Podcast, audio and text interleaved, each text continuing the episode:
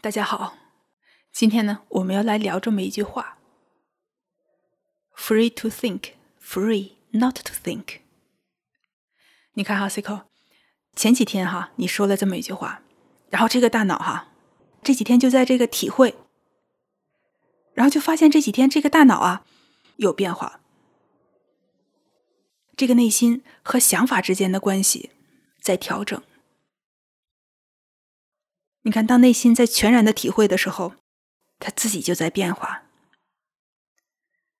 为什么这句话就有这样的作用呢？Cico 能不能再阐述一下，什么是 free to think, free not to think？其实啊，这句话指向了一个非常根本的问题：什么是自由？实际上，什么是自由？不是说这个自由是个概念，能够想象的自由，那不是自由，因为想象总有局限，困在想象中反而没有自由。即便一个人去想象什么是自由，但那个跟自由没有关系。每当谈到自由啊，你看很多人会联想到，无论我想什么。我想做我想做的事情，我想做啥就做啥。你看这句话的描述啊，非常的吸引人。他所勾勒的画面很爽呀，我想做啥就做啥。所以这样一个画面，非常容易跟这个自由错误的联系起来。当我们仔细去理解。这样一个想做啥就做啥的状态的时候，你会发现，这里面都是坑。我想做啥就做啥，为什么会呈现出一种爽的感觉、满足的感觉？不就是自己的欲望被满足，没有被任何人控制，没有被任何人阻挡，能够顺利。实现满足我的欲望，所带来一种爽的感觉。很多人都在追逐这个感觉，但问题是，当这颗心被各种的欲望、各种的想要、各种的寻求所捆绑的时候，那种非常强的冲动难以遏制。所以只能去满足他。我们得想想，这个是自由吗？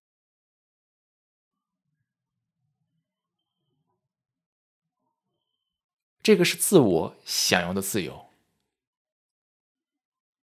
但跳出来一看，这叫放纵、放荡，压根就不是自由，对吧？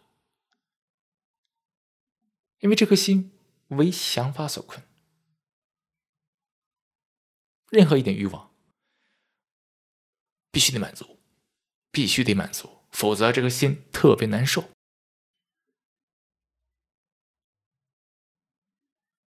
你看，这就变成了所谓的自由主义。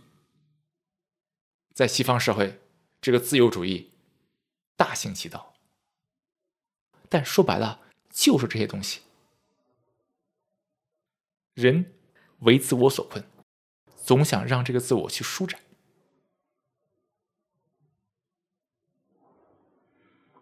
把这种舒展当成了自由，却看不到为自我所困。所以你看，能够去自由的想很容易，对吧？Very easy，这个想法。非常容易起来，但 free not to think 不容易。这意味着一个人得能够放下对任何想法的执着，不被这些欲望、想要、寻求所困住，能够看到这些东西自然的消亡，而不被带进去。但若这颗心啊被自我所困，后者就很难实现。想很容易，不想很难；满足很容易，不去满足，让其息止很难。就是说，这颗心和自我之间没有任何的执着，和想法之间没有任何的执着。也正是没有执着，才没有自我。没有执着，这颗心才能看到整个想法的动态、变化、移动，才不会被这些想法。所带来的冲动，所要挟，这才指向真正的自由。不为心所困，不被自我所困，就是说放得下，也拿得起。这也意味着整个大脑没有执着。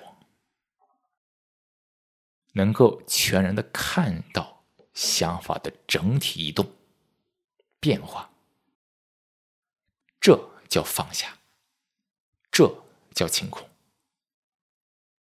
但凡看不到，意味着想法出现了滞留，也自然就放不下，也自然也就没有情。这可能是一些朋友正在。